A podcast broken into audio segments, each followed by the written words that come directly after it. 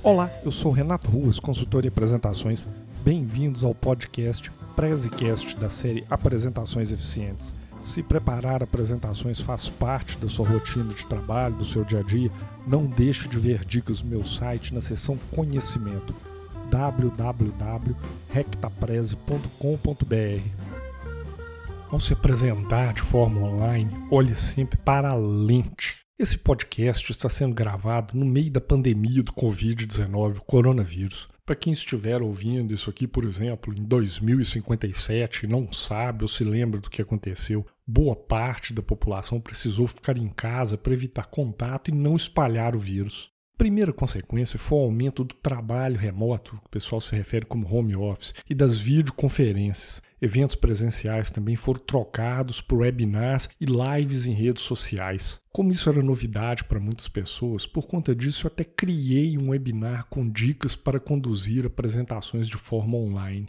E uma dica importante que eu dou para apresentar online é: ao falar, não olhe para a tela do celular ou para a tela do seu notebook olhe para a lente da câmera.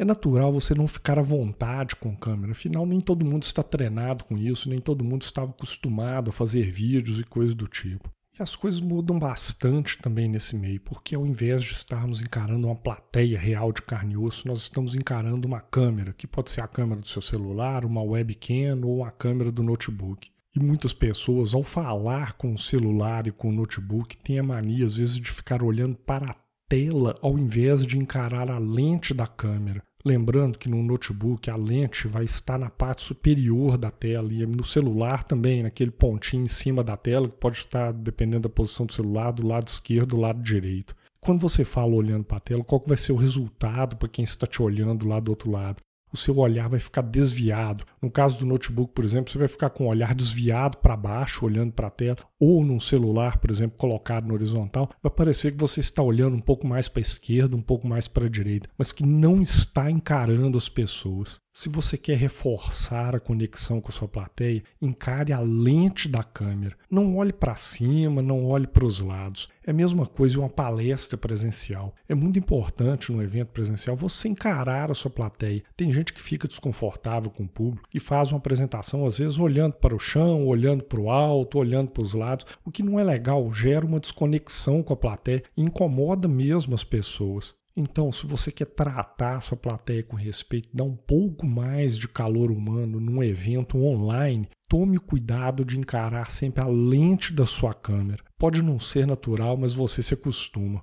Como eu disse anteriormente, o meio mudou, já que não tem uma plateia ao vivo de carne e osso para você encarar, encare a lente. Vai ser meio estranho no começo você ficar encarando um ponto, abre aspas, morto, mas você tem certeza que vai melhorar do outro lado para quem está te assistindo. É muito estranho quando você assiste um evento online, uma entrevista, qualquer coisa, e que a pessoa fala olhando para os lados, para cima ou para baixo. Dá uma sensação ruim, parece que não está falando com você. Então, se você quer fazer algo mais natural, sempre olhe para a lente.